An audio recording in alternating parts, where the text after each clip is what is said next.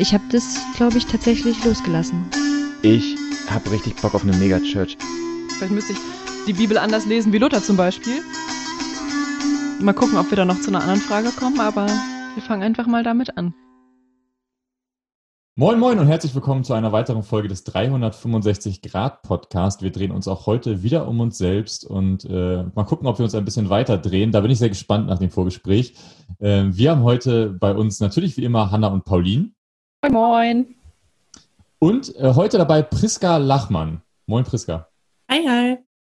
Ähm, vielleicht sagst du einmal zu Beginn, wer, was, was, wer bist du eigentlich und vor allem, welche Berufsbezeichnung hast du? Das haben wir uns im Vorfeld auch gefragt, weil es, äh, was steht auf deiner Visitenkarte, Priska? Oh Mann. Dreizeilig. also ich bin Priska, ich komme aus Leipzig, ähm, habe drei Kinder. Äh, ja, ich äh, nenne mich offiziell einfach nur Autorin. Das finde ich am einfachsten. Äh, ich bin aber auch Bloggerin und würde sagen äh, studierte Theologin und äh, freie Redakteurin. Ich habe einen Podcast. ja, so in der Ecke. Du hast schon mehrere Bücher geschrieben, ne? Also ja, also dieses Jahr kommen noch zwei raus und Verträge sind auch noch für andere da. Ja, das ist schon toll. Das ist auch äh, das, was ich immer machen wollte, tatsächlich. Schon als Kind habe ich äh, so Krimis geschrieben. Ich hatte immer, ich habe immer den, den Büchertisch in unserer Freikirche quasi leer gekauft, jeden Sonntag. Und äh, stand besonders auf so christliche Kinderkrimis. Also nicht so, die fünf Geschwister äh, kennt ja äh, jeder, ja. aber dann gab es auch noch so viel anderes. So, Hanno Herzler Ricky. und sowas? Hm? So diese Hanno Herzler-Geschichten? Ja, und dann gab es, äh, ich glaube, das hieß Ricky und die Detektive. Das war auch der Hammer. Also ich habe immer quasi christliche Kinderkrimis geschrieben und mhm. habe immer davon geträumt, ähm, dass das mal veröffentlicht werden könnte, meine Bücher. Und äh, ja, aber das ist ja ein Beruf, Autor wird man nicht einfach, sondern das, also das kann man nicht, ich finde, das kann man irgendwie nicht studieren oder ich dachte immer, das kann man nicht studieren und dann ist das ja kein Beruf, der irgendwie Geld bringt oder so. Und deswegen habe ich dann aufgrund auch der Prägung äh, Theologie studiert und meine Oma hat damals zu mir gesagt, aber Priska, das verstehe ich nicht. Ich dachte immer, du wirst Schriftstellerin. oh. Ja, aber ich dachte halt immer, man muss irgendwie was richtig Cooles studieren und dann dachte ich, ich werde Pastor und dann kann ich als Pastorin äh, Bücher schreiben. Mhm. Machen ja auch viele, ja. Hm. Ja, genau. Bevor wir da gleich weit, weiter einsteigen, habe ich direkt noch eine Frage, die wir unseren Gästinnen und Gästen immer am Anfang stellen. Ähm, weil ich habe schon gemerkt, oh, jetzt, jetzt, jetzt sind wir direkt schon in der ja. Geschichte drin und wir, wir zittern hier alle schon. Nee, es ist ja voll gut. Wir zittern alle, glaube ich, schon jetzt äh, hier da, die Geschichte äh, zu hören. Ähm, aber deswegen einmal noch vorher unsere, unsere, unsere Eröffnungsfrage. Hast du schon mal Zweifel erlebt, Priska? Abgesehen von dem Zweifel an deiner Berufskarriere vielleicht. Zweifel im Glauben zum Beispiel. Ja, natürlich. Ich glaube, dass ähm, Glaube wächst ja durch Zweifel. Hm. Gibt es eine Situation, an die du dich erinnerst, wo du sagst, so, okay, da, da sind dir Zweifel begegnet oder da hast du das besonders erlebt?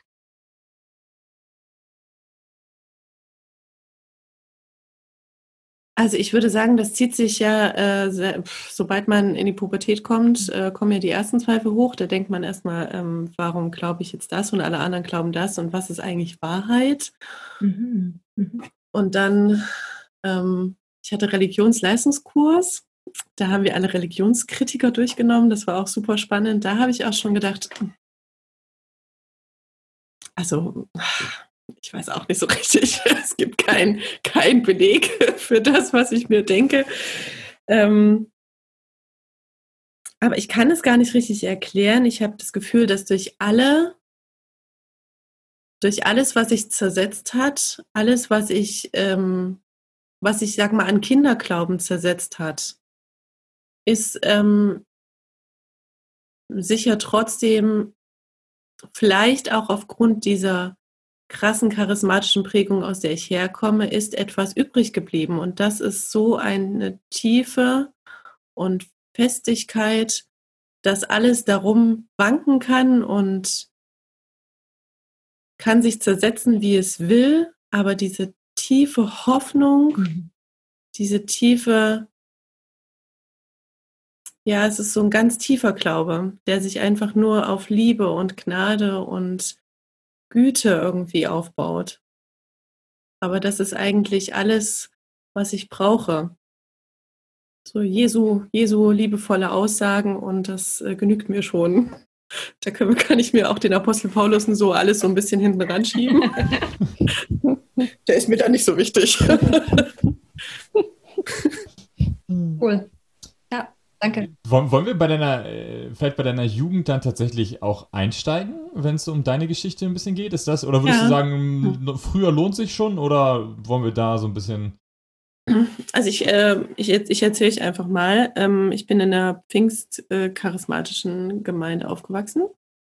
Ich finde, Pfingstcharismatiker sind ja nochmal eine Nische in der, in der Nische. Ich weiß gar nicht, ob es noch skurriler geht. Und ich finde, alle, die ähm, also wenn ich Menschen begegne, die auch genau in dieser pfingstcharismatischen Schiene aufgewachsen sind, wir, wir verstehen uns nochmal auf einer anderen Ebene. Ich kann das gar nicht so richtig erklären. Und ähm, das ist der Heilige Geist, Priska.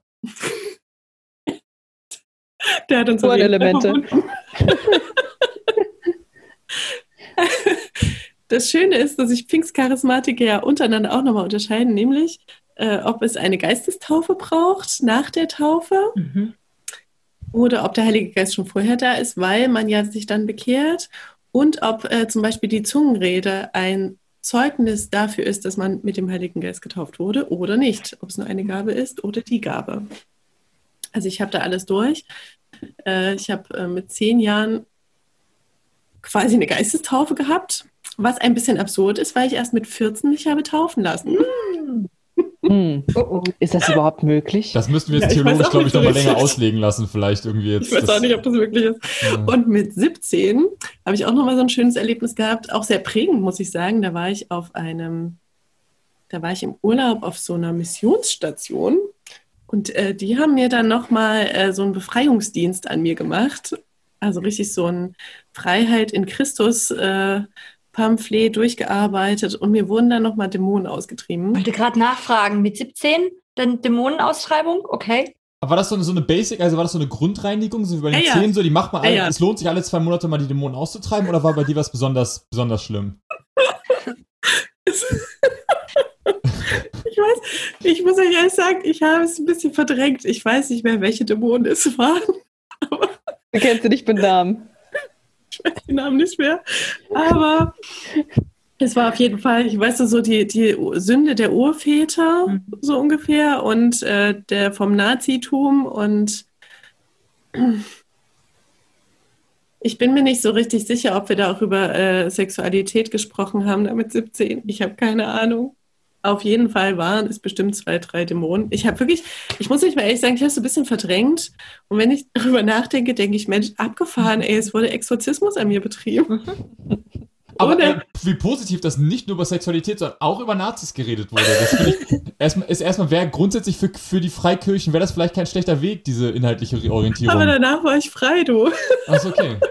Ja. Aber da mal reingefragt, weil du hast diese zwei Punkte jetzt gerade genannt, diese Geistestaufe mit zehn und dann das mit 17. Hast du tatsächlich, kannst du heute noch sagen, hast du irgendwas für dich gemerkt? Also sind das einfach nur Dinge, die im Außen passiert sind? Oder hast du für dich, würdest du tatsächlich sagen, ja, es hat auch für dich irgendwas gemacht oder einen Unterschied gemacht, es hat sich anders angefühlt? Ja, absolut. Also das ist ja eine ganz, äh, das hat sich ja wirklich so angefühlt, als hätte man einen Dämon ausgetrieben. Ach, echt? Würde ich sagen. Ja, ja, absolut. Also man äh, hat da richtig so eine körperliche Erscheinung und körperliche Begegnung. Das ist wirklich ein bisschen absurd. Ich, deswegen kann ich das, glaube ich, habe ich das so ein bisschen verdrängt, weil ich äh, heute sagen würde, super übergriffig, meine Eltern nicht dabei, ähm, theologisch überhaupt nicht begründbar. Eigentlich eine absolute Vollkatastrophe, die mir da passiert ist. Aber trotzdem hat es ja was mit mir gemacht. Also es hat mich ja trotzdem gefühlt befreit von etwas, von wem ich wahrscheinlich gar nicht befreit werden musste. Aber es hat mich trotzdem sich, sich befreiend angefühlt. So würde ich es mal formulieren. Und ähm, ja, die Geistestaufe ist ja bis heute trotzdem was, also tatsächlich etwas, was ich aus dem ganzen Charismatischen behalten habe. Also was ich bis heute immer noch als etwas Positives ähm, empfinde. Mhm. Also es ist ja nicht, ich bin jetzt an so einem Punkt, dass ich sagen kann, es war nicht alles schlecht. Mhm. Es gibt auch viele, viele gute Sachen und ähm, das hat ja auch äh, sehr viel mit, mh, mm, mit so einem Gruppengefühl zu tun, mit einer Identität. Also diese Gruppenidentität, die gibt mir auch eine Selbstidentität. Mhm. Und dann ähm, ist man diese Rolle, man ist das. Und das hat ja auch was Gutes, was Schönes gehabt irgendwie, dass man in dieser Gruppe war. Und äh, jetzt ist man da so raus. Mhm. Und jetzt äh, findet man sich in anderen Gruppen zusammen, die eben auch alle raus sind. man fühlt sich da so heimelig, weil jeder äh, eine ähnliche Begegnung hatte. Ne? Das macht ja auch eine Identitätssache mit einem. Warst du in deiner Jugend so jemand, der dann komplett seine, sein, da drin war, also seine, seinen Alltag irgendwie ganz viel in der Gemeinde verbracht hat, da auf Spur war, äh, keine Ahnung, drei Abende die Woche in der Gemeinde und bei der Gruppe noch bei der Gruppe noch in der Lobpreisarbeit, in der, der Teenie-Band dabei gewesen und äh, die ganze, die ganze Schiene. War das alles noch oder warst du da auch schon Rebellin? Nee, nee, ich habe alles mitgemacht. Komplett. Ich war, ich war der, der Vorzeige-Teenie. ich war noch in der, ich war in der Pantomime-Gruppe. Ja, ich auch. Mhm. Ja. Ja, ich habe auf der Expo gespielt. Wow. Wow. Ja, es war richtig cool. Ja, ich habe sogar bei Carlos Martinez dann so eine Ausbildung Nein. gemacht. Ah, krass. Jetzt ist wirklich, jetzt geht's los. Also, naja, ich sehe schon. Es hatte schon, deine ja. heutige Karriere hatte damals schon Vorzeichen, ganz offensichtlich. Total. ja, also hier alles von Evangelisationseinsätzen äh, ne, auf der Straße und Flyer verteilen und ach, aber ich muss euch ehrlich sagen, also ich habe das ja alles mitgemacht und es waren meine Freunde dort. Das ist ja das, diese Identität, ne, diese Clique. Dann waren wir in pfingstcharismatischen Kreisen, ist es ja auch so, dass hast du so Youth Alive, das ist dann so ein Jugendnetzwerk und dann verbindet sich das ja auch nochmal und dann waren wir die aus Leipzig und wir waren viel cooler als die aus Dresden und ähm, ich hatte aber trotzdem sehr, sehr viele Freunde also aus der Schule viele, viele, ich war in so einer Landeskirche, evangelischen, evangelischen Schule, das heißt, ich hatte sehr viele Landeskirchenfreunde oder auch ganz viele Freunde, die gar nicht gläubig sind. Und ähm, ich weiß gar nicht, ob sich das schon immer so ein bisschen in mir, naja, so ein bisschen in mir gepiesackt hat irgendwie, ne? Weil ich auf der einen Seite das war und auf der anderen Seite das war. Ich habe zwar meine Werte überall gleich gelebt, aber ich wäre jetzt nie auf die Idee gekommen, meine Schulfreunde zu evangelisieren. Krass. Weil du es nicht, weil, weil niemand sozusagen dir den Druck gemacht hat oder weil du es von vornherein gesagt hast, nee, aber das will ich ja gar nicht? Nee, weil ich das nicht wollte, ja. Okay. Also es gab einmal, äh, ich weiß nicht, ob ihr euch erinnert, es gab so eine Pfingst-Europa-Konferenz, ich weiß nicht, wann das war, 2002 oder so. Ähm, das war so ein Riesending in Berlin. Und da war Reinhard Bonke da und Reinhard Bonke hat eine Geschichte erzählt, ähm, dass eben ähm, die, deine Freunde in der Hölle landen. Also die stehen dann da am Abgrund und fallen in die Hölle und äh, werden sich umdrehen zu dir und sagen, warum hast du mir nichts erzählt? Du bist schuld. Du hast mir nichts erzählt. Und ich weiß, dass ich danach ähm, mein, mein Schulfreunden tatsächlich alle einen Brief geschrieben habe. Wofür ich mich heute noch oh, ich hab, schäme. Wenn, wenn das ist, habe ich so richtig krass Gänsehaut, wenn ich das denke. So, oh Gott, ja, ich kann das, ist, ich kann das so nachvollziehen. Das ist einmal dann Informationspflicht ähm, ja, ja. getan. Ich komme hier mit meiner Informationspflicht nach. Ihr kommt übrigens Ab jetzt seid ihr selber schuld. Ab jetzt könnt, ja. ab jetzt, wenn ihr da steht am Abgrund, jetzt kann ich sagen, Digga, ich habe den Brief, ich habe ihn schriftlich. Ich habe einen Ordner mit Kopien. Ich wollte nicht schuld sein, ja. ne? Ja. Also ich muss sagen, das, was mich in meiner es gab wirklich viel, viel, viel, viel Schönes, ähm, viele Freunde, viele schöne Zeit und diese ganzen Jugendfreizeiten und so, das war schon alles richtig cool. Was ich aber gemerkt habe, also diese Angst vor Hölle, mhm. ähm, dann wurde uns immer erzählt in der Kinderstunde, wenn wir einen schwarzen Fleck haben im Herzen, dann kommen wir in die Hölle. Und ich hatte praktisch immer Panik, dass, dass ich irgendeine Sünde vergessen haben könnte. Habe ich also immer all round gebetet jeden, Mehrmals am Tag. Schon wieder Ja, die, die, die, irgendwas die vergessen Grundreinigung. Ja, wenn ich irgendwas vergessen habe, es tut mir leid, vergib mir. Weil ich ja wusste, äh, also wir sind ja alle voller Fehler, ne? Und äh, das war meine größte Sorge, dass ich eine von diesen Personen sein könnte, wo, der, wo Gott sagt, äh, die kenne ich nicht. Krass. Also, es gibt ja diesen Bibelvers, ne? Viele sagen Herr, Herr, aber äh, ich kenne sie nicht. Das war meine größte Sorge, dass ich so eine Art Heuchler sein könnte. Und äh, das hatte wenig damit zu tun, dass ich dachte, ich müsse mich leistungsmäßig irgendwie noch mehr anstrengen als diese unglaubliche Höllenfurcht. Also das war auch so eine Phase, glaube ich, so in meiner Jugendzeit, wo die Pfingstgemeinde dann noch mehr über Dämonologie gelehrt hat und gelernt hat, sodass ich praktisch wirklich aufgewachsen bin und auch gelernt habe, in meinem Alltag schon als Kind, wie man quasi Dämonen austreibt. Also wenn ich jetzt einen Albtraum hatte, dann bin ich aufgewacht und habe gesagt, im Namen Jesu. Jesu, du Geist der Angst, verschwinde. Das hätte ich jetzt auch gefragt. Wann, eingeschlafen. ab wann bist du, also hast du denn auch in der Jugend und so bei irgendwelchen Freizeiten bist du dann als Mitarbeiterin im Jugendkreis irgendwo mal dann da gewesen, durftest mal irgendwo auf der Straße einen Däm- Dämon austreiben oder so? Nee, sowas habe ich nicht gemacht. Okay. Also ich, ich, ich, ich war schon sehr aktiv. Ich war dann natürlich äh, der Hauskreisleiter und bla bla bla und durfte auch predigen und so. Ähm, aber deswegen meine ich, ich glaube, dass es schon immer in mir war, dass ich äh, diese Rolle in diesem, in diesem Konzept gelebt habe. Und außerhalb aber dachte, dass das irgendwie echt alles so ein bisschen schräg. Also ich habe immer versucht, mich so anzupassen und zu passen und meine Theologie dem anzupassen. Und äh, immer wenn ich auf Grundsätze gestoßen bin, auch was Frauen anbelangt, das war ja damals auch so, dass die Frauen keine Pastorinnen werden konnten und so weiter, dann habe ich immer versucht, meine theologischen Begründungen zu finden, warum ich meine, meine Theorie richtig ist. Aber ich habe das nie mich getraut anzusprechen oder zu sagen, weil ich halt unbedingt passen wollte. Weil ich ja nur das kannte. Also man, man hat ja nur diesen Subkontext gehabt und da wollte man natürlich gerne reinpassen. Also ich habe versucht, nicht so viele Freunde zu haben. Ähm, ja, habe versucht, mich da schnell festzulegen, damit äh, das einfach, ja, ich nicht als, ich sag's mal, schl äh, gelte, ja. Mhm. Weil wenn man zu viele mitgebracht hat, dann war das gleich wieder schwierig.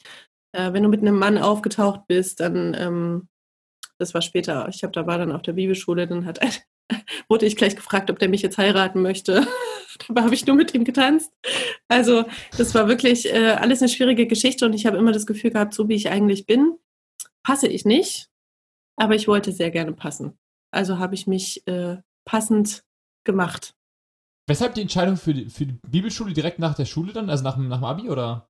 Ja, das war so ein theologisches Seminar. Ähm, ich wollte eigentlich eher Theologie studieren in Tübingen. Mhm. Das war die Ursprungsidee.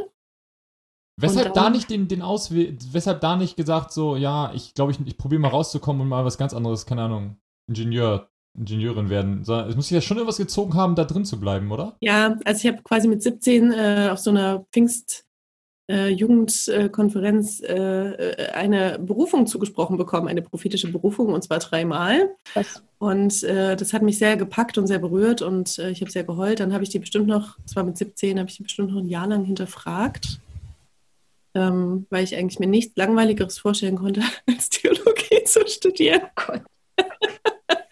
Aber ähm, ich hatte wirklich das Gefühl, also das, das war wirklich so, als wenn Gott zu mir spricht und sagt, äh, ich soll das machen. Und deswegen habe ich mir dieses theologische Seminar gesucht, weil äh, die waren äh, von den Amis. Es war also komplett auf Englisch. Und es hatte so einen Psychologie-Schwerpunkt. Das fand ich ganz cool. Und dass es eben komplett auf Englisch war. Und äh, ja, damals kam Bachelor Master. Da habe ich gedacht, das ist irgendwie eine coole Idee. Ich könnte das ja einfach gleich auf Bachelor Master studieren. Da wusste ich nicht, dass die Landeskirche niemals einen Master-Absolventen einstellen würde. Also, Sorry, Pauline. also damals, jetzt äh, sieht es ja so aus, würden sie wieder jemanden einstellen. Aber äh, damals war das halt so. Und ähm, aber das hatte ja auch wenig Bewandtnis, weil ich dann nach dem Bachelorstudium direkt äh, in den Freikirchen äh, angestellt wurde. Also ich bin dann zum BFP geru- gerückt Hm. Weil du das auch wolltest oder ähm, weil Ja. das. Okay. Ja, Unfreier Also, Pfingstgemeinden. Ja, es wäre ja DFG, ne? Pfingstgemeinde, genau. Hm. Also von der Krass. einen Pfingstgemeinde zur anderen Pfingstgemeinde. Aber das ist ja auch nicht so schwierig, äh, auch wenn man das nicht weiß, das ist alles so Subkultur, weil äh, Pfingstgemeinde, wie ich sagte, ist nicht gleich Pfingstgemeinde. Also man muss dann in dem anderen Pfingstgemeindenbund auch noch ein paar Kurse belegen, damit man in dem anderen Pfingstgemeindenbund äh, ordiniert werden könnte. Das hat mich also auch nochmal äh, vier Jahre gekostet. Vier Jahre. Wow. Ja, Und was haben die denn da für Kurse gemacht? Na nochmal so Selbstverständnis und Pneumatologie. Das hat sich einfach dann nochmal gestreckt, weil man, Ja. äh, das war dann so berufsbegleitend. Da konnte Ah, okay. man das, war jetzt so am Stück. Und das heißt, du hast dann diesen Bachelor gemacht? Und, nee, Moment, du hast zuerst die Bibelschule. Nee, das ist der Bachelor, genau. Ach so, okay, das ist sozusagen, das ist dann, okay. Und Bibelschule, wie lief das? War es, also, du hast ja gerade schon erzählt, Bibelschule sind ja auch immer Partnerbörsen. Ähm, das Ja, ja. bei dir auch oder, oder, oder haben das nur alle gedacht, aber es war gar nicht so? Nee, ich habe äh, ich hab meinen ersten Mann äh, mitgebracht äh, von, von Leipzig, von zu Hause quasi. Ich war zuerst ihn da mitgebracht? und erst nachgekommen. Mhm. Das ist ja auch schon ganz besonders. Es wäre sonst eine Singlebörse gewesen, ja. Aber ich wollte auch nicht, ehrlich gesagt, äh, mit meinem Freund auf diesem theologischen Seminar wohnen. Also die Regeln waren so streng, man durfte ja nicht mal unter einer Decke sitzen. Man durfte keine Decke teilen in der Öffentlichkeit, weil man hätte ja darunter fummeln können. Und äh, die Leute saßen dann da heimlich im Heizungsraum. Oh. Gab es da verschiedene Ecken im Heizungsraum oder konnte immer nur ein Pärchen rein? Vielleicht war der warm einfach, oder? Da war nur ein Pärchen Okay, drin. gut. Aber man konnte auch spazieren gehen, manche waren einfach im Wald oder so. Aber da hatte ich halt keinen Bock drauf, ne? Also Aber hat, der, hat dein Freund dann damals auch zu dem Zeitpunkt dann auch da gewohnt oder wie habt ihr das gemacht? Ja, genau. Der hat dann auch äh, da quasi studiert. Der ist nachgekommen. Das war ähm, mein, mein Jugendpastor, mein damaliger. ich habe quasi mit dem Jugendpastor angefangen. Genau. Oha. Ja. Möchten wir dazu Nachfragen stellen? Das ist schon okay. Wir waren einfach beste Freunde und äh, Ja. ich habe quasi meinen besten Freund geheiratet. Ähm, ich habe mit 19 geheiratet. Ich wollte die ganze und, Zeit äh, gerade schon fragen, wie alt wart ja. ihr denn? Ja, 19 und er war drei Jahre älter. Hm. Ähm, das war mein bester Freund.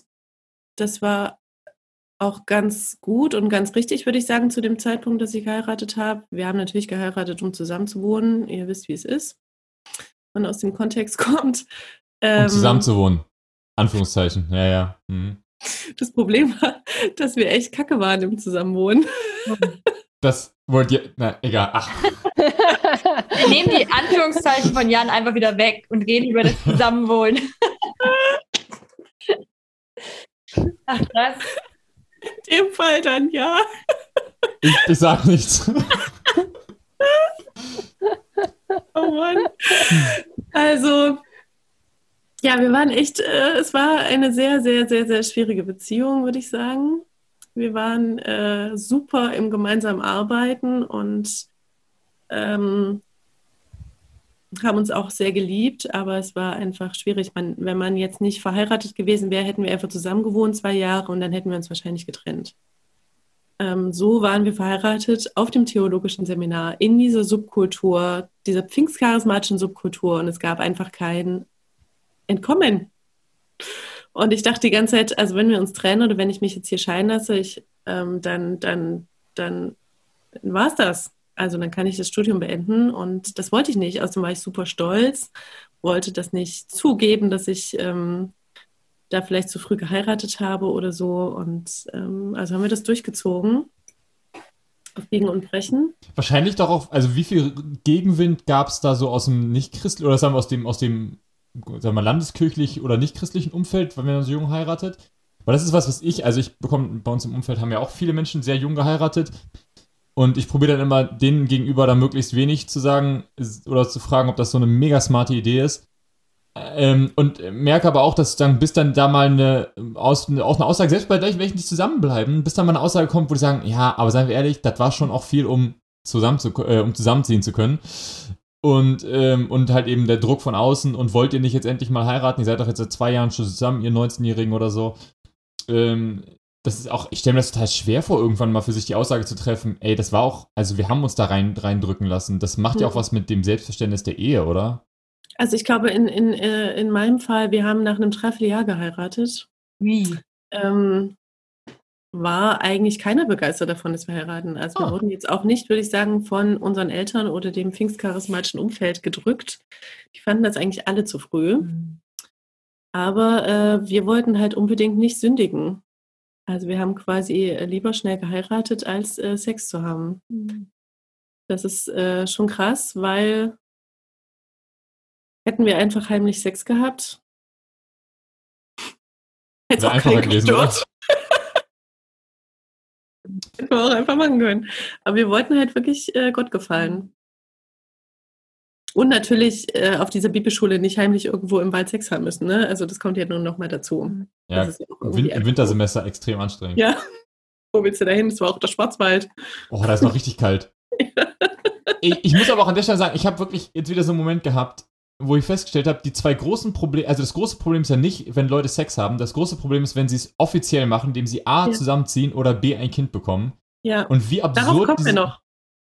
Ich, ich bin total gespannt, weil das ist nämlich, das ist ja das Absurde, weil ich habe wirklich mehrere Fälle mitbekommen, wo man dachte, so niemand fragt danach, ob die jetzt irgendwie Sex haben oder nicht. Und es ist auch einfach deren Sache so und da kommt auch niemand, also das wird auch nicht so nachgehakt. Ja. Und die müssen sozusagen ganz offiziell irgendwas tun, wo sie ganz offiziell sozusagen, also in Urlaub Ja. fahren reicht ja noch gar nicht eigentlich, aber es muss Nee. schon was so eine Handlung geben, wie wir ziehen jetzt zusammen und dann ist so, Ja. ihr wollt, so als, als ob die Leute zusammenziehen und dann erst anfangen Sex zu haben, so, also wie, wie denkt ihr denn, wie das funktioniert, so, also dieses, dieses offiziell Ja. bekannt machen, wir haben übrigens Sex. Das Ja. ist echt dann so ein Affront. Das finde ich so Ja. krass, diese Mentalität. Und ich, Das ist einfach seltsam, weil es so scheinheilig ist eigentlich. und ich habe aber auch das Gefühl, dass es ein Generationending ist. Also ich weiß jetzt nicht genau, wie alt du bist, Priska, aber vielleicht ähm, irgendwie in einer ähnlichen 35 jetzt. Genau, ich bin 39 und ich habe das Gefühl, unsere Generation hat das ernst genommen, was die Eltern erzählt haben, aber selber nie gemacht haben. Also die, die, also ganz viele haben ja in meinem Umkreis haben dann immer mal mit ihren Eltern geredet und haben erfahren, die hatten Sex, bevor sie geheiratet haben. Und unsere Generation hat das so ernst genommen, dass sie das wirklich durchgezogen haben in ganz vielen Ja. Punkten und daran gescheitert sind.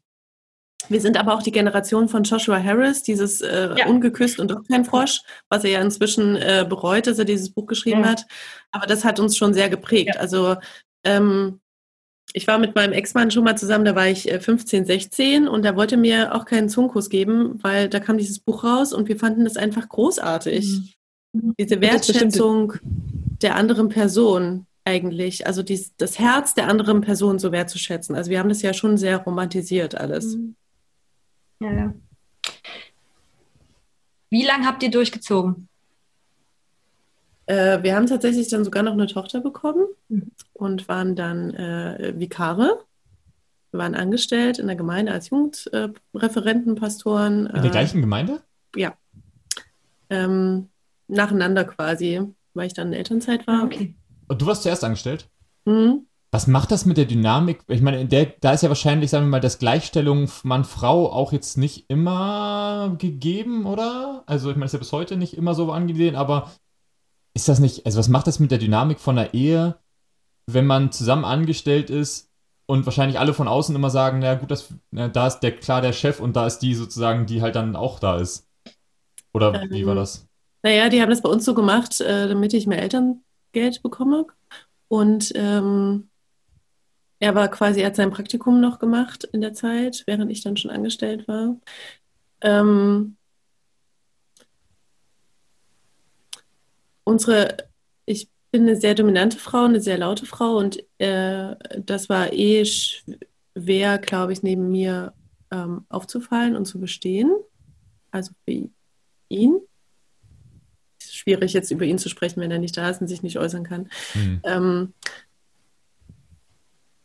ich äh, in, in der Gemeinde, ohne sie schlecht zu machen, weil ich die Menschen dort sehr, sehr, sehr gemocht habe und auch den Pastor und den Gemeindeleiter sehr mochte, äh, war es trotzdem so, dass sie mich nicht hätten ordinieren wollen als Pastorin, sondern nur als Pastoralreferentin. Und ähm, wir unter anderem deshalb dann äh, nach Leipzig gezogen sind, um hier eine Gemeinde zu gründen, damit ich äh, mich ordinieren lassen kann als Pastorin, weil das war natürlich außer Frage, dass ich die genau dieselbe Ausbildung gemacht habe, vielleicht sogar noch besser und äh, ich da nicht ordiniert werde. Das habe ich gar nicht eingesehen. Und ihr wolltet die Gemeinde im gleichen Verbund gründen, oder? Ja, genau. Wir wollten quasi so eine postmoderne BFP-Gemeinde hier gründen und haben damit auch angefangen, ein Jahr lang. Und dann haben wir uns getrennt. That's the story. Also wir waren, glaube ich, äh, sechs, sechs Jahre verheiratet. Und also bis zur Trennung quasi. Und dann dauert es ja noch, bis man sich scheiden lässt. Ähm, und es gab natürlich ein, könnt ihr euch vorstellen, ein riesen Affront, ein riesen Aufruhr. Die Idee war quasi sowas ähnliches, wie die ICF dann hier gemacht hat in Leipzig. Äh, das war auch ganz cool, weil ich damals, als die Trennung kam, ich wirklich gerne so eine Gemeinde hier in Leipzig haben wollte und ich damals gebetet habe und gesagt habe, Gott, äh, jetzt äh, habe ich es verkackt. Es wäre ganz cool, wenn es diese Gemeinde trotzdem gäbe. Und äh, lustigerweise aber tatsächlich, und da kommt mein charismatischer Hintergrund ins Spiel, in dem Moment äh, René und Deborah Wagner, die die Gemeinde hier gegründet haben Leipzig, haben in Afrika gesessen und haben quasi ähm, das Gefühl gehabt, sie sollten nach Leipzig gehen, um eine Gemeinde zu gründen. Das hat sich irgendwie damals so angefühlt, als würde Gott äh, über, meinem, über meinem Versagen stehen, sag ich mal. es hat sich damals einfach wie Versagen angefühlt. Ne? Also wenn eine Ehe scheitert, egal wie, dann fühlt sich das an, als hätte man mit seinen ganzen Vorstellungen, mit seiner Moral, mit allem einfach versagt. Das ist, äh, ja, ist einfach so. Selbst wenn sich das die Ehe nicht gut angefühlt hat und so, ist man ja trotzdem immer mit dieser Intention gestartet, dass das jetzt für immer halten muss. Und unsere Eltern haben das ja auch geschafft. Also das, äh, das macht schon was mit einem, würde ich sagen. Ja, und das, der große Skandal folgte aber, als äh, ich ein Dreivierteljahr später meinen jetzigen Mann äh, kennengelernt habe und nach einem Monat äh, schwanger wurde. Also noch nicht geschieden. Und ihr seid noch nicht zusammengezogen gewesen wahrscheinlich. Großartig.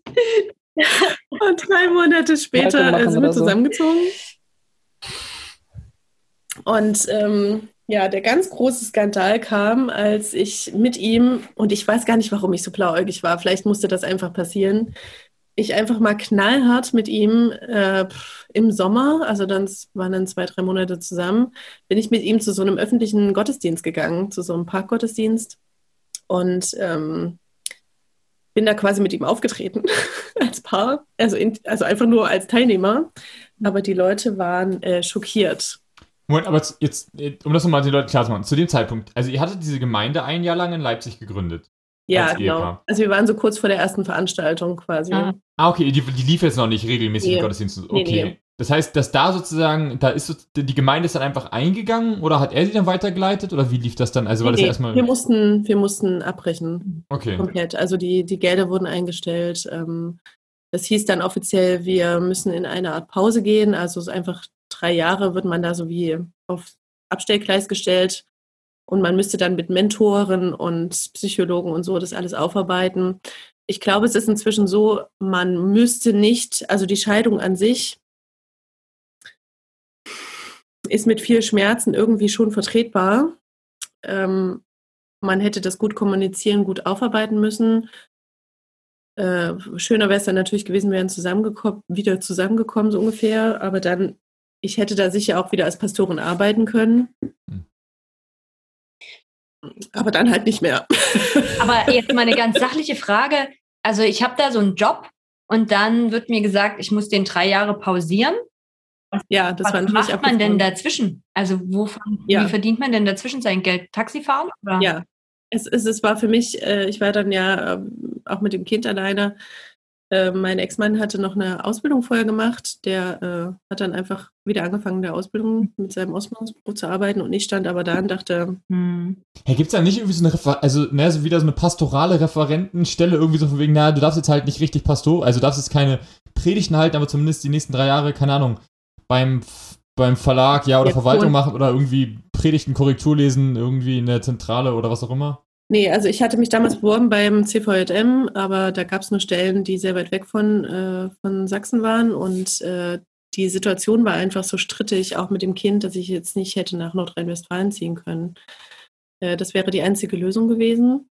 Ich hatte mich dann damals entschlossen, einfach wieder an der Uni nochmal Theologie zu studieren, habe direkt dann angefangen, um Krass. keine äh, Lücke in meinem Lebenslauf zu haben und habe dann nebenbei noch in so einem katholischen Verlag gearbeitet. Das äh, ist das, wie ich mich äh, relativ schnell, ehrlich gesagt, gerettet habe für mich selber. Also ich wollte nicht so passiv da sitzen, sondern irgendwie mein Leben aktiv in die Hand nehmen. Das hat mir irgendwie Kraft gegeben. Weil das ja eh schon so eine Zerbruchssituation ist. Ne? Und ich wusste aber schon vorher, deswegen haben wir uns ja auch nie getrennt. Also ich mich nicht, er sicher aus anderen Gründen nicht, aber ich wusste, dass alles zerbricht. Nicht nur die Familie, sondern auch äh, unser Beruf, unsere Berufung. Ich wusste auch nicht, das ist ja eine Identität, deswegen habe ich das vorhin so betont. Das ist eine Identität. Mhm. Das, du bist in der Gruppe und es gibt die Identität und die Berufung gibt dir eine Identität. Das ist ja nicht nur ein Beruf, sondern das ist alles. Das ist dein Selbst. Mhm. Und wenn das alles wegfällt, wer bist du dann noch?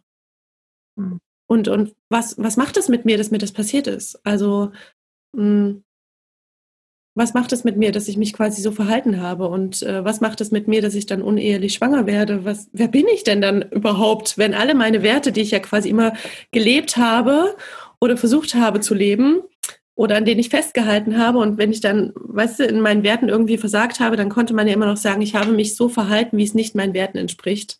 Das ist schlimm. Das tut mir total leid. Und ja. plötzlich aber schienen die Werte ich zu sein, die anderen Werte. Und das hat sich, das, das war schwierig für mich. Mhm. Da hat mir das Kraft gegeben, dass ich irgendwie so ein, ja, dass ich dann einfach so ein Studium hatte, so, dass ich einfach sagen konnte, ich bin Student oder so, ne? Dass man irgendeine Identität ja. hat, an der man sich festhalten kann. Ja. Mhm. Wie alt, das war wichtig. Wie alt war eure Tochter da? Zwei. Mhm. Mhm. Ja, das schon. Ja, das war schon, äh, war schon äh, schwierig. Ich, ähm, ich habe dann quasi äh, so schnell, da war ich wieder schwanger, hatte dann einen neuen Mann und so weiter, bin mit dem zusammengezogen. Äh, das gab einen großen Aufruhr natürlich, einen Riesenaufruhr, wie man sich das vorstellen kann. Ich musste dann austreten aus, äh, Deswegen, warte kurz, weil du mit dem öffentlich aufgetreten bist. Also ich meine, es war ja klar, du warst schwanger. schwanger war. Aber die Schwangerschaft wusste, hat man die schon angesehen oder warum? Weil ich meine, wenn ihr einfach jetzt zusammen, also seid in der Trennung von dem einen Mann, ihr seid noch in der Scheidungsphase, ja, ja, aber das dauert so ein bisschen, das ist ja auch jedem klar. Und dann geht ihr zu diesem Gottesdienst. Aber da habt ihr ja wahrscheinlich, also du hast ja wahrscheinlich kein T-Shirt irgendwie getragen mit irgendwie. Ich bin schwanger. Ich bin schwanger ja. oder also oder ich. Also, also ich habe das äh, ein zwei Leuten gesagt mhm. und dann ging's rum. Ach krass, das heißt, der Skandal war also nicht nur, dass ihr da sozusagen aufgetreten seid, sondern wirklich die Schwangerschaft. Es war nicht so, oh, die hat schon wieder einen neuen, sondern es war wirklich die Schwangerschaft war das Problem. Ja, also ich wurde dann zu einem Gespräch geladen und ähm, das äh, Gespräch war, finde ich, sehr übergriffig, ähm, weil ja, ich gefragt wurde, ob das jetzt dann der letzte Mann ist. Also man muss dazu sagen, unsere Ehe ist quasi zerbrochen, weil ich äh, fremdgegangen bin. Nicht nur einmal. Ich quasi versucht habe, aus diesem ganzen Konzepte auszubrechen für mich. Und äh, das wussten einfach alle. und heute, ich meine, ich war da 25, ne? Heute würde ich das Gespräch ganz anders führen. Aber ich war einfach 25 und ähm, konnte mich da nicht richtig artikulieren und auch nicht richtig kommunizieren. Ich war einfach super jung heute denke ich, oh Mann, ey, was, ähm, was mir an Verantwortung zugetragen wurde und was auch von mir erwartet wurde. Und dann muss diese Ehe dann auch halten, ja, wenn man mit 19 heiratet und dann muss man alles richtig machen mit 25. Und dann bin ich also schwanger, ja, also auch wirklich ja auch in einer hilflosen Situation, habe den Job verloren. Also was wird jetzt von mir erwartet? Aber es war ziemlich klar, was also die, eine Hälfte äh, wollte gerne, dass ich einfach alleine bin, ähm, nicht mit dem neuen Mann zusammen bin und einfach Buße tue über mein ganzes Fehlverhalten, was ich so an den Tag gelegt habe. Und ähm, Gott ist, ich weiß nicht so genau, Gott wirken lasse in meinem Leben. Die andere Hälfte hat gesagt, ich dürfe nie wieder heiraten. Ähm, ich bin für immer vor Gott mit meinem Ex-Mann verheiratet und ich müsse Gottes Größe und Macht äh, äh zulassen äh, und da Heilung geschehen lassen. Wollte dein Ex-Mann, also ich, ich möchte ich möcht ihn jetzt nicht zu sehr sagen, also ich möchte nochmal klar machen, einfach weil er, weil du gesagt hast, nicht die Chance hat, jetzt hier irgendwie da mitzureden, sondern es schon um dich geht und nicht um ihn, aber hätte der das überhaupt gewollt wahrscheinlich? Ich meine, so wie du es beschreibst, war es für also, ihn ja auch, also nicht, also ich meine, wenn du fremdgegangen bist, ist ja auch für ihn vielleicht nicht unbedingt so, dass ja, er sagt, genau. yes.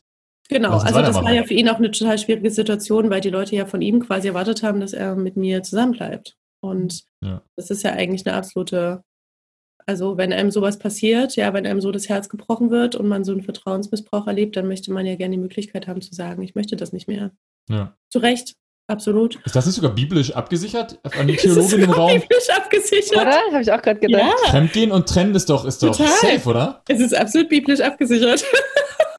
Vielleicht habe ich es auch deshalb getan, ehrlich gesagt, ohne ähm, und auch nicht verheimlicht, weil ich irgendeinen Grund, irgendes äh, psychologisch gesehen, ähm, vielleicht habe ich da so einen Grund gesucht. Ab dann ist auf jeden Fall die, also auch biblisch die Ehe sozusagen durch, wenn das, wenn fremdgegangen wird, das stimmt. Genau, es ist einfach furchtbar, ey.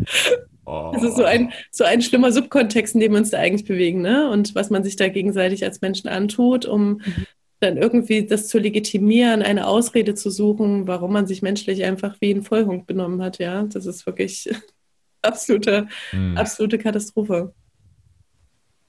Und äh, vor allem dann eine Beziehung, also ich weiß gar nicht, warum ich so viel Kraft hatte, aber ich habe damals dann gesagt, äh, ich möchte unbedingt diese Beziehung. Ich finde den Mann richtig großartig. Ähm, ich will nicht nur das Kind, ich will den Mann dazu und ich ziehe mit ihm zusammen. Mein Bauchgefühl sagt mir, der ist ziemlich großartig, auch wenn ich ihn noch nicht so lange kenne.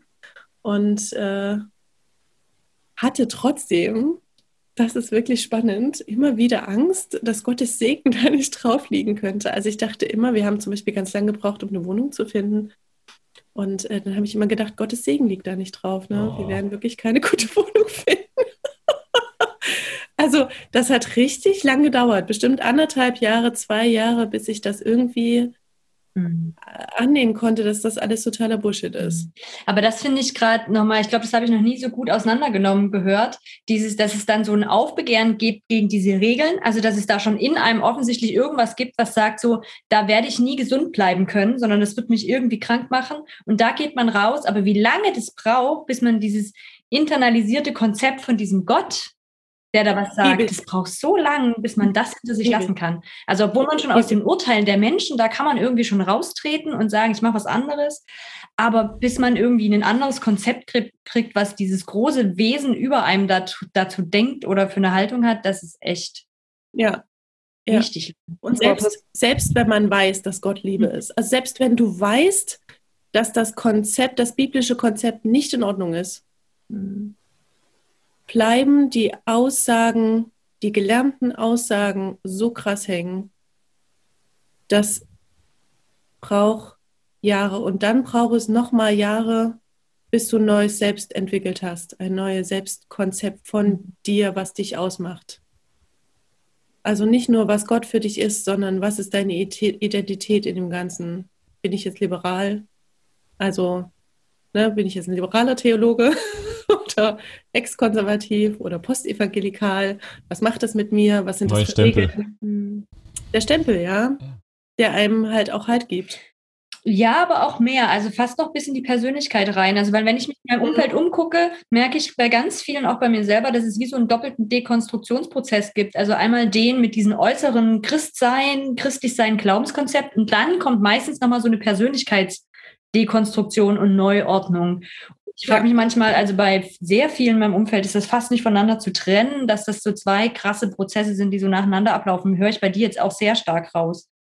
Also wenn Mhm, man sich da so sehr identifiziert hat, dann brauchst du halt wie eine neue Rolle, eine neue Identität, als was, als welche Person Ja, ich ja. jetzt war. Ja, es war damals, also mein Mann ist auch äh, nicht gläubig gewesen und jetzt, weiß ich nicht, irgendwo auf dem Weg, for whatever.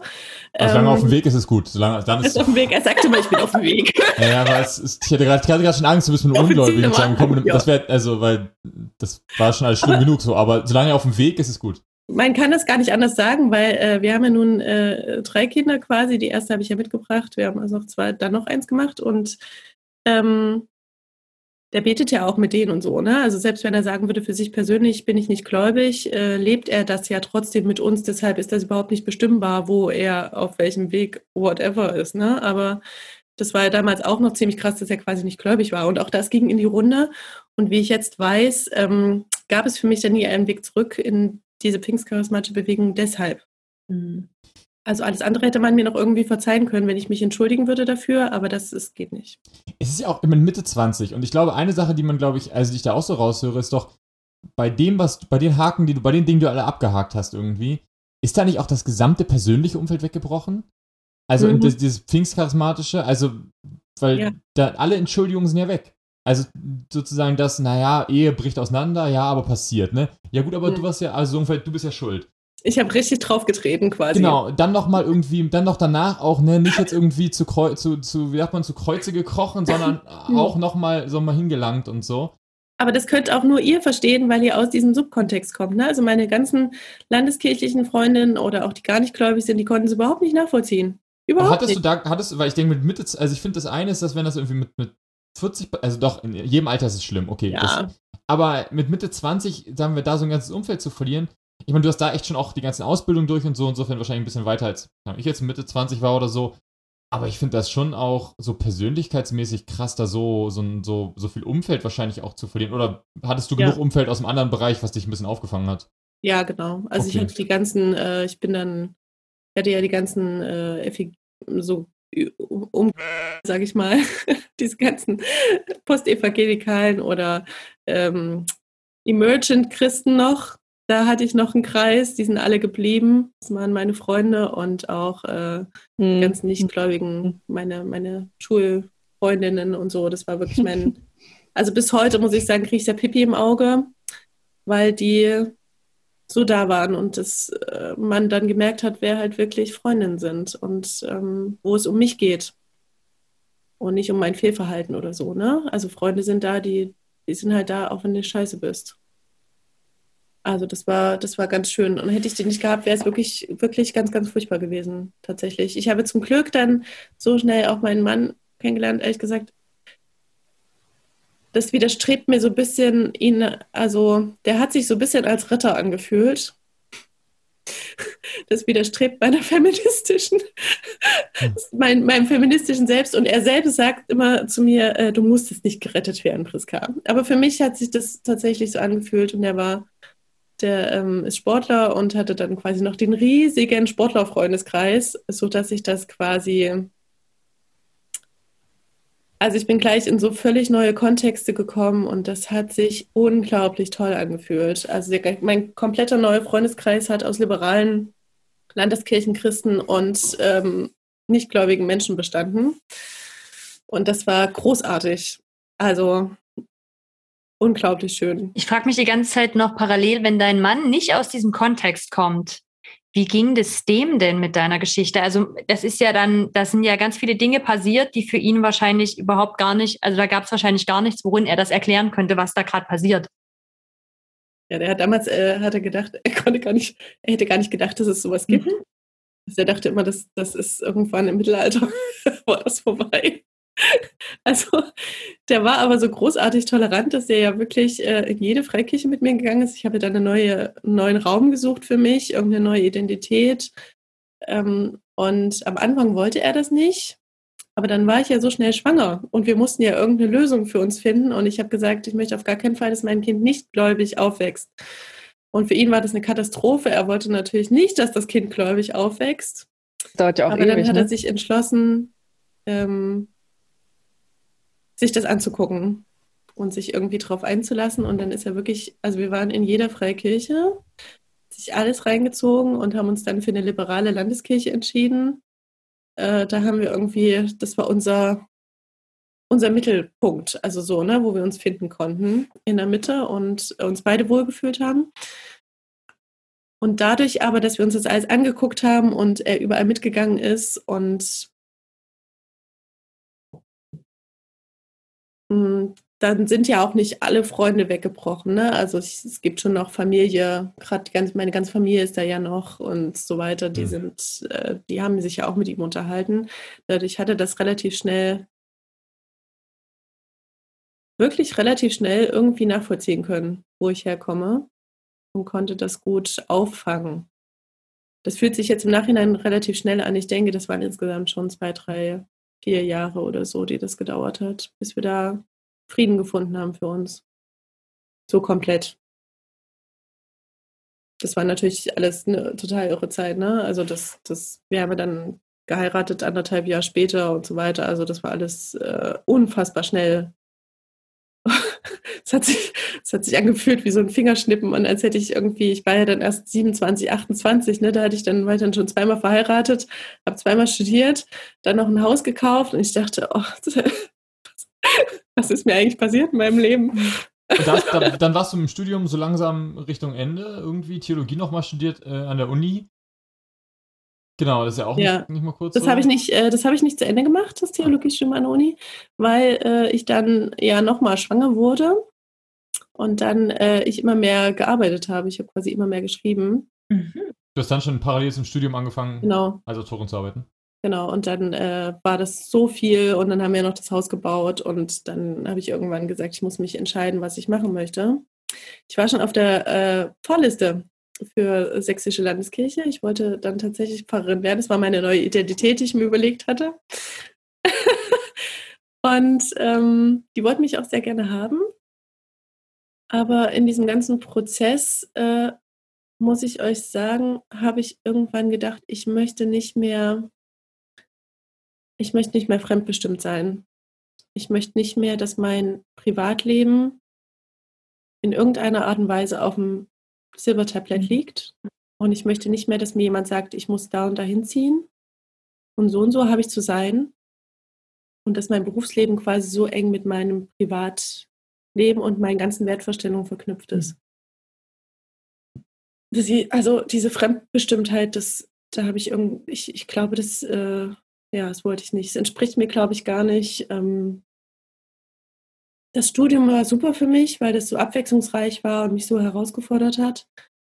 Aber die Arbeit an sich ist überhaupt nicht meins. Überhaupt nicht. Also, das hat richtig lange gedauert, bis ich das zugeben konnte.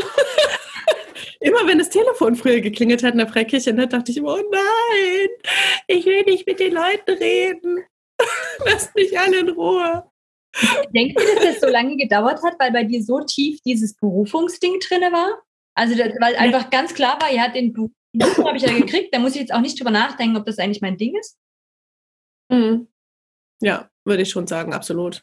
Und äh, weil äh, dann war es, glaube ich, auch ein bisschen Trotz, ähm, weil Menschen sich dann angemaßt haben, nach meiner Trennung zu sagen, äh, dann wäre ich ja nicht berufen gewesen. Mhm. Und da habe ich gedacht, ey, was erlaubt ihr euch eigentlich? Jetzt zeige ich es euch, wie berufen ich bin. Ich werde die Landeskirchenpfarrerin. Ist aber auch kompliziert mit diesen Berufungen, oder? Also das ist auch nicht so. Ich werde Bischöfin in der Landeskirche. Mit Päpstin. Erste EKD-Ratsvorsitzende. Genau. du, hast ja aber schon relativ viel theologische Ausbildung insgesamt gehabt und ja auch Praxis.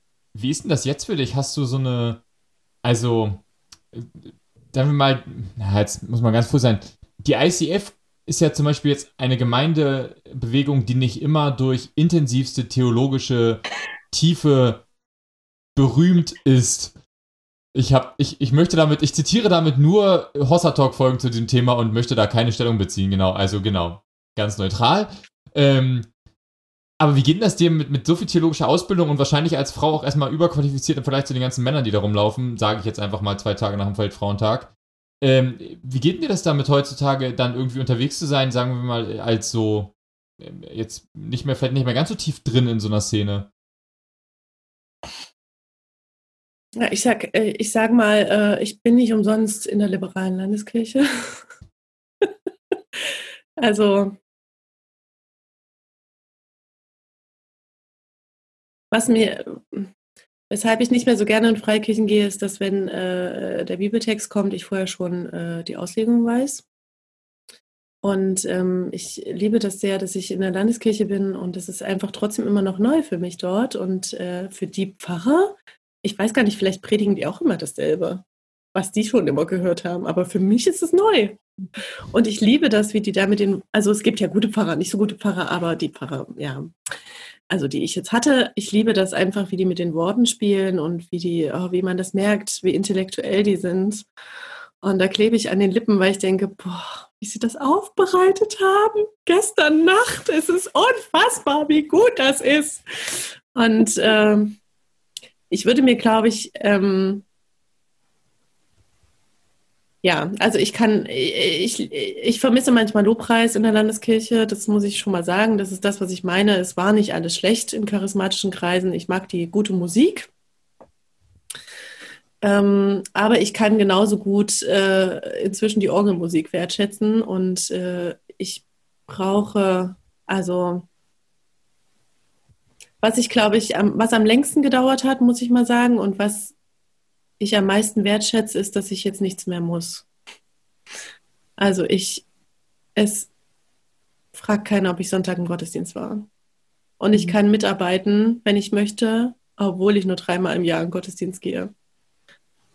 Und ich darf sein, wie ich bin. Und ähm, ich könnte lesbisch sein, bisexuell, pansexuell, whatever. Und äh, ich wäre trotzdem immer willkommen.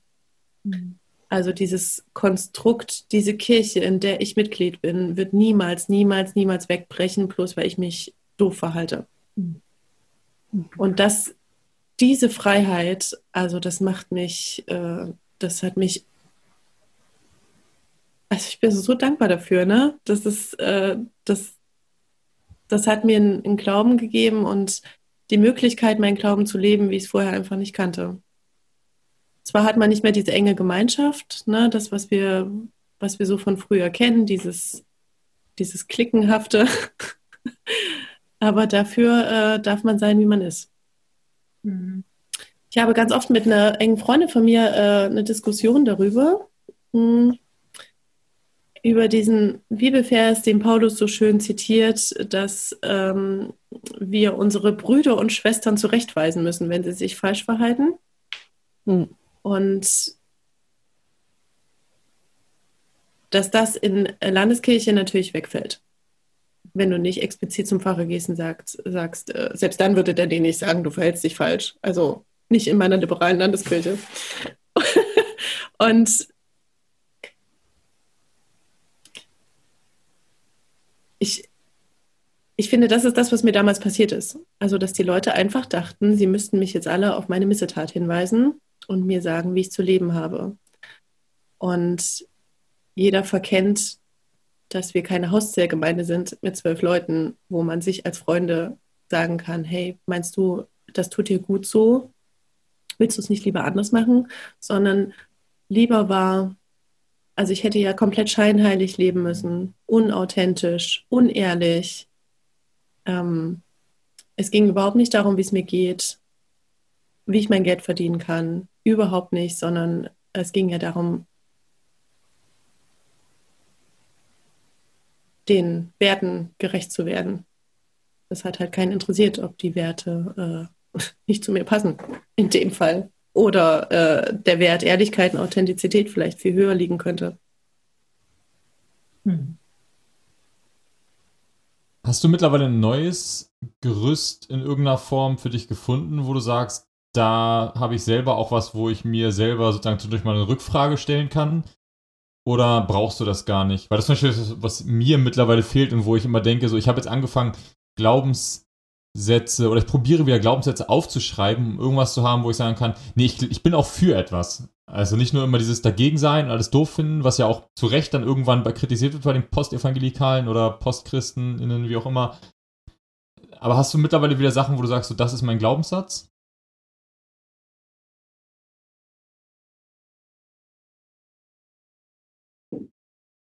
Was mir zurzeit am schwersten fällt, äh, sage ich euch, wir haben ja verschiedene Rollen, die wir einnehmen. Ne? Mutter, ähm, Ehefrau, Autorin, whatever. Und dann äh, haben wir darunter Sachen, die uns ausmachen. Also ich bin freundlich, ich bin zuvorkommend, ich bin irgendwas. Und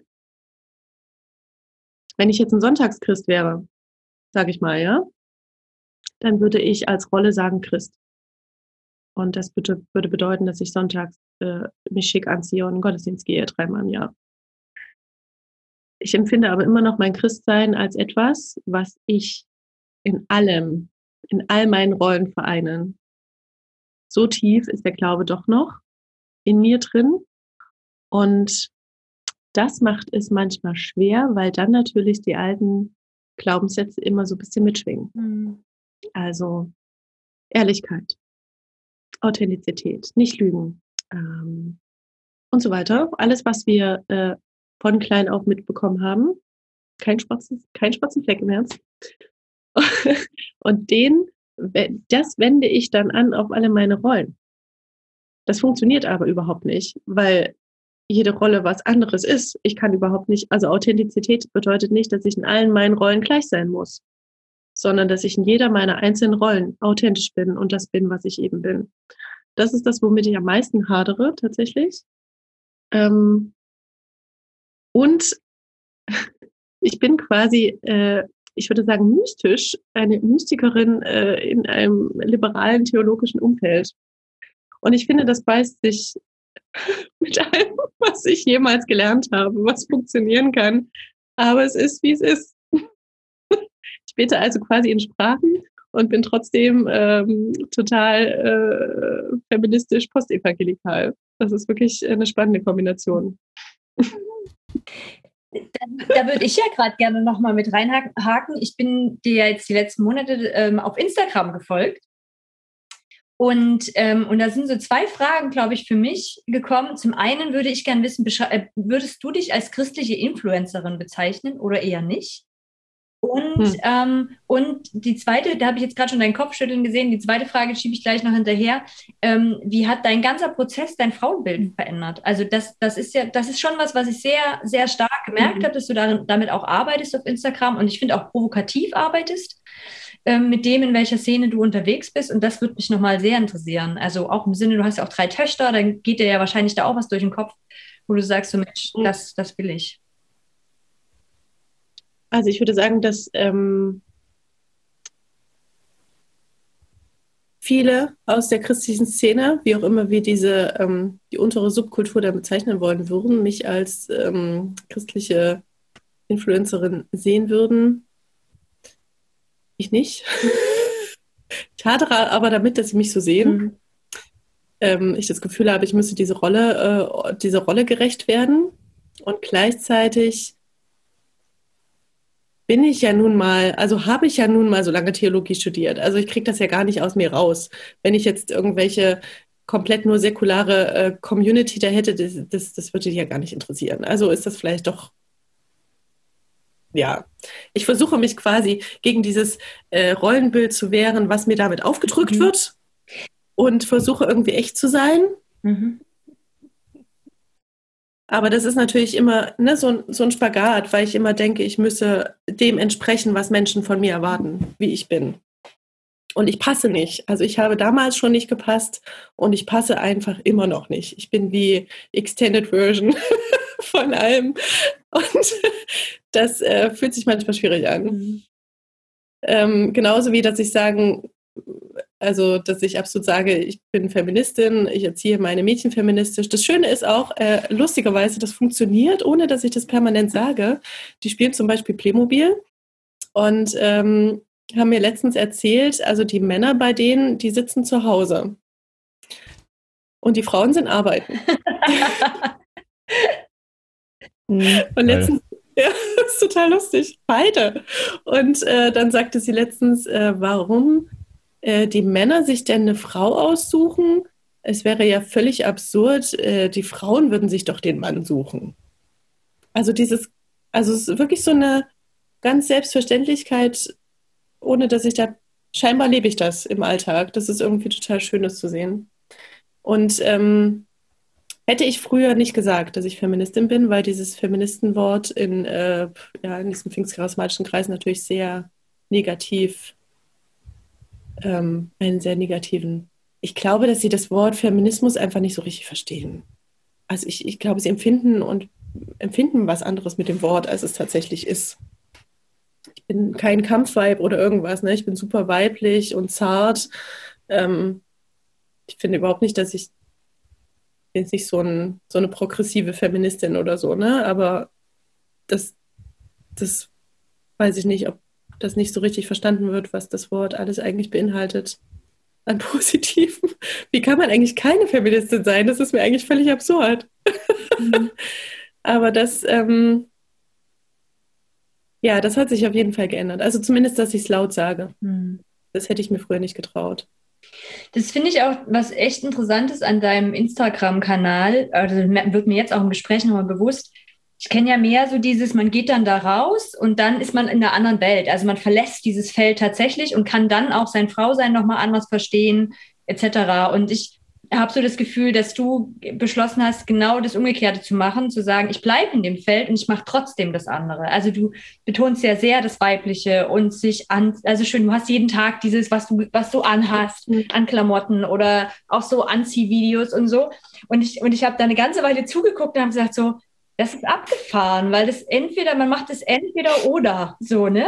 Ja, normalerweise. Ähm, und mir ist auch, glaube ich, darüber erst bewusst geworden, wie sehr auch mit mi bei mir sich durch diese Veränderung in meinem Glauben mein Frauensbild verändert hat. Oder dieses, wie ich mhm. als Frau sein darf. Also dieses auch weiblicher zu sein, sich irgendwie, ne, da mehr, mehr irgendwie reinzugeben. Es ist vielleicht heute anders. Also ich, ich erlebe da heute junge, junge Menschen in, in freien Gemeinden anders tatsächlich als mich. Aber das fand ich nochmal sehr, das ist ja fast so, da gibt es fast so was, aber das darf man doch nicht so. Also man darf doch nicht so das Äußere betonen das darf man doch einfach nicht, wenn man Christ ist oder Christen ist. Das, äh, so bin ich nicht aufgewachsen, weil meine Mama so nicht ist.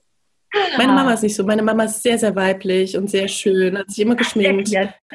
Ich bin mal mit, ja, äh, das cool. kann ich euch noch erzählen, so viel Zeit haben wir noch. Ich bin äh, mit 13 in eine Sektenveranstaltung gestolpert. Also das hat ja alles insgesamt so ein bisschen sektierhafte Züge, aber ich war tatsächlich auf einer Sektenveranstaltung, Sekte, Sekte, Sekte, äh, auf einer Freizeit im Sommer. Da war ich 13 bin ich mit meiner besten Freundin aus Versehen gelandet. Wir also waren nicht auf der Abendveranstaltung, auf der Freizeit richtig, mit Übernachtung Richtig Freizeit. Also die Sekte heißt quasi Sabantu, die kann man auch googeln.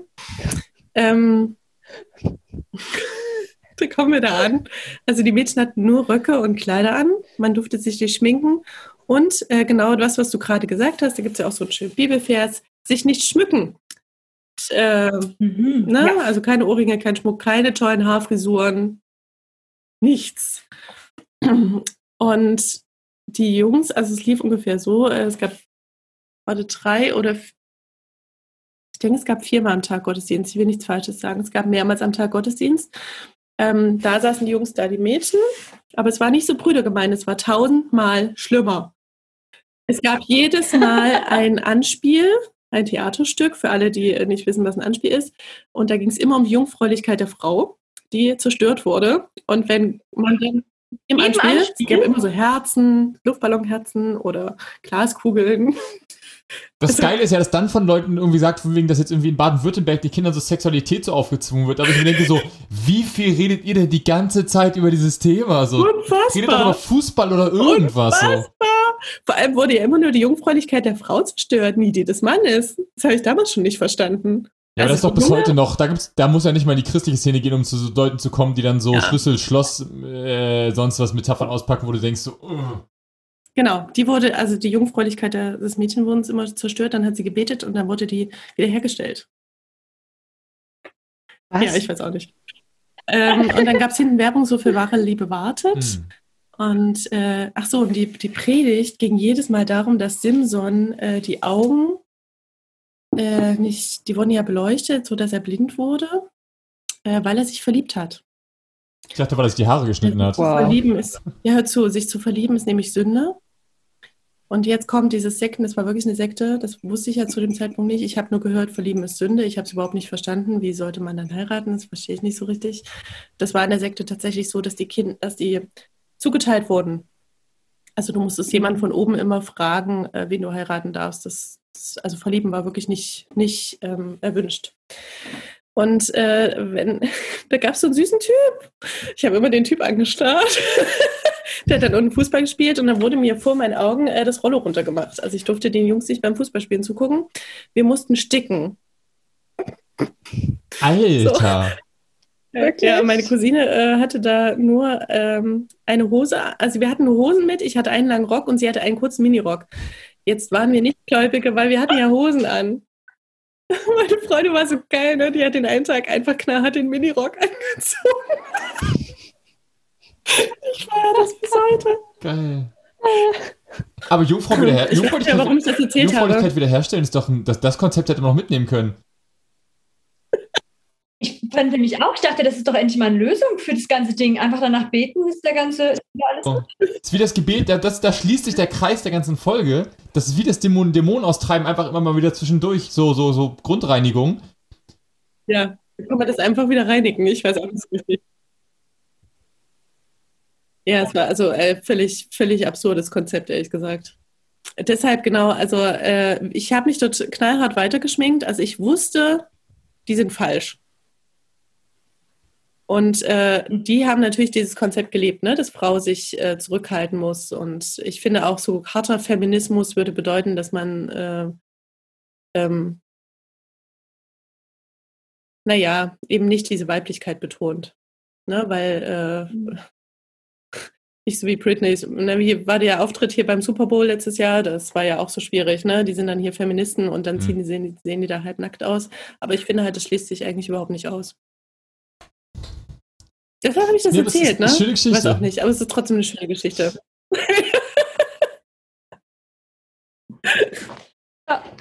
Ja. Ich weiß, ich weiß, dass irgendwie eigentlich halb Schluss sein soll, ne? Aber also mich würde ja nochmal interessieren zu deinem heutigen Leben, welche Aspekte du eigentlich sehr genießt oder wo du sagen würdest, da bist du sehr dankbar für, dass es heute so ist, wie es ist. Hm.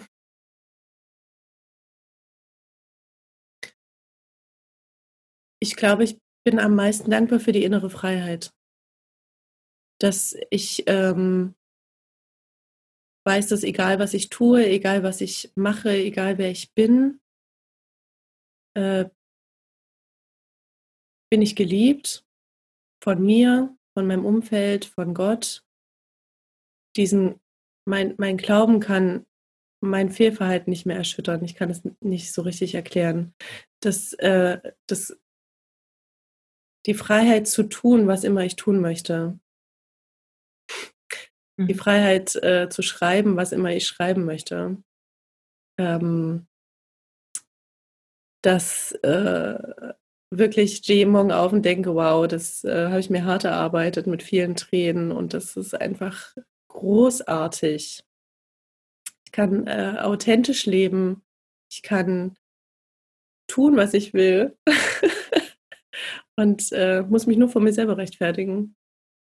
Das ist mein äh, allergrößtes, allergrößtes äh, Glück tatsächlich. Mhm. Hm, meine spontane, spontane Antwort. Ich habe gerade Ärger bekommen, nämlich von meinem Mann, äh, weil ich vergessen habe, das Kind abzuholen. Ja, ich würde auch jetzt äh, sagen, dann Ist aber losgefahren. Mit vier Augenrollen. Geil. Das ist ein super Abschluss, finde ich. Großartig. Ihr seht, ich kann sein, wie ich bin. Ich kriege nur Ärger von meinem Mann. sehr, sehr gut. Ja, Priska, vielen, vielen Dank ähm, für die Zeit. Vielen Dank für die, äh, für die Erzählung und ähm, die Offenheit. Ja, sehr gerne. Ich finde immer noch, wir müssen irgendwann, wir müssen irgendwann, wenn dieses Corona-Ding durch ist oder wenn sich so ein Event ergibt oder sowas, wir müssen so eine, so eine, so eine, so eine Frauen-Theolog, Theologinnen, Frauenrunde aufmachen, wo einfach kein Mann im Raum ist und euch einfach so, ein, so eine, so eine, so eine Sechser-, Siebener-Runde oder so, das können wir sogar vorstellen. Und einfach so ein Mikro, so zwei, drei Mikros rein, das wird und das wird eine richtig geile Folge. Ja, das wäre voll schön. Ja. Es gibt noch jemand ganz Tolles, das ist meine Freundin Marike, die äh, ist Pfarrerin, angehende. Die ist auch wirklich äh, großartig, großartig. Die ist auch Oh. äh, mit den ganzen befreundet. Da holen wir uns weiter Ja, mal die Kontakt. Wir suchen gerade, wir, wir Mhm. überlegen gerade, wie es weitergeht, gerade folgenmäßig den nächsten. Na, da haben wir vielleicht jemanden. Cool. Ja, die ist super. Freue mich, äh, wir trinken Kaffee in Halle, oder? Irgendwann. Ja, unbedingt. Ja, Ich bitte Licht drum. aus. Äh, genau. Dann, äh, genau, bis dann und an alle da draußen, danke fürs Zuhören und äh, bis zum nächsten Mal. Ciao, ciao. Ciao.